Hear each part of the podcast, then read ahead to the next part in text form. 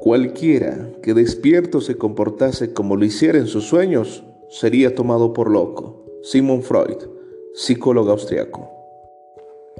Es un gusto saludarles, queridos estudiantes, en estos ciclos formativos de carácter virtual. Quien les habla el profesor José Luis Herrera y en esta ocasión desarrollaremos el tema de la dinámica de la conducta. Comencemos. Muchas de nuestras conductas tienen su origen en procesos inconscientes. En este sentido, es fundamental describir el aparato psíquico. Hay tres niveles en el psiquismo, el consciente, el preconsciente e el inconsciente, que dan cuenta de los procesos psíquicos que se llevan a cabo en los seres humanos.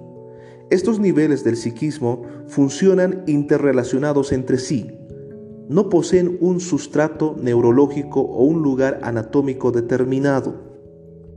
Interesante, ¿verdad? Ahora describiremos la conciencia. ¿En qué consiste esta?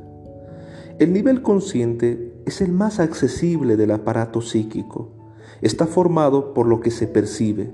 Las representaciones conscientes son todo lo que se registra, ya sea fuera del sujeto, a través de sentidos, vista, olfato, gusto. En suma, el sistema consciente se maneja con el principio de la realidad, el aquí y el ahora. Respeta la temporalidad, se rige por las leyes lógicas y se adapta al contexto. Por ejemplo, usted es consciente de que está escuchando la clase a partir de este postcat. Y entonces, ¿en qué consiste el preconsciente? El nivel preconsciente es el nivel más cercano a la conciencia. Este nivel está formado por sentimientos, pensamientos, fantasías, vivencias, que no están presentes en la conciencia, pero que pueden hacerse presentes en cualquier momento. Existe un olvido voluntario, premeditado, pero cuando es el sujeto quien necesita recordar estos contenidos, los mismos pueden emerger a la conciencia. Por ejemplo, usted seguramente recuerda la clase anterior que tuvimos por este mismo medio. Este vendría a ser un contenido preconsciente. Ahora bien, ¿en qué consiste el inconsciente? Describamos. El inconsciente es el nivel donde se encuentran todos los contenidos, emociones, deseos, ideas, vivencias y conflictos.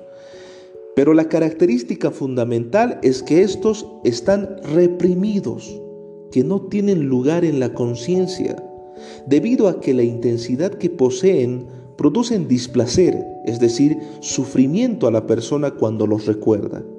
Por ello los reprime y permanecen oculto en este nivel. Por ejemplo, podemos mencionar aquellos hechos traumáticos que una persona ha vivido en su infancia y por una cuestión de represión no los asume en la conciencia.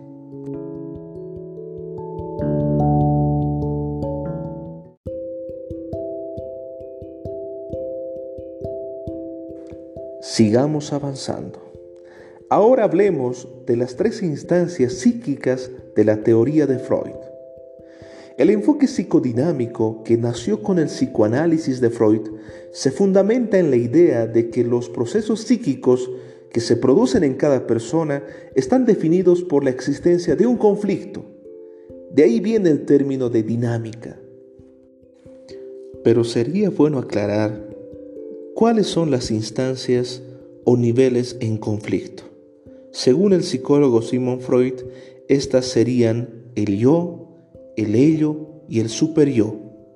Describamos las instancias. Hablemos del ello. De contenido totalmente inconsciente. Es la expresión psíquica de un conjunto de deseos, impulsos e instintos provenientes en algunos casos de etapas más primitivas de la evolución del ser humano. Ahora bien, hablemos del super-yo. Se trata de una instancia moral y enjuiciadora de las actividades del yo, construida durante la infancia. En síntesis podemos decir que el super-yo es el nivel regulatorio de la conducta del ser humano. Por último, nos referimos al yo. Se trata de la porción mediadora entre las pulsiones instintivas del ello y las nociones de requerimiento normativo del superior, en contacto con las condiciones de la realidad circundante. Para comprender mejor lo expuesto, realizaremos un ejemplo. Juan, de cinco años, sin tomar mayor recaudo, se subió a un banco para prender la luz, pese a las recomendaciones que su madre siempre había hecho. Cuando su madre se dio la vuelta, Juan afirmaba haberle hecho un favor de prender la luz. Sin embargo, omitió los riesgos que produciría este hecho. Ahora describiremos cada instancia psíquica de Juan. 1. Por impulso no pensado, Juan prendió la luz. Esta sería la instancia del ello. 2.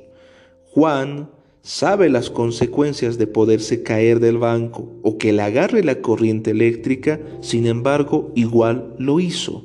Esta sería la instancia del yo. Juan, después del hecho, recapacita, se pone a llorar y pide disculpas. Esta vendría a ser la instancia del super yo. Espero que la presente temática haya sido de interés y de su agrado. Se despide el profesor José Luis Herrera. Hasta otra oportunidad.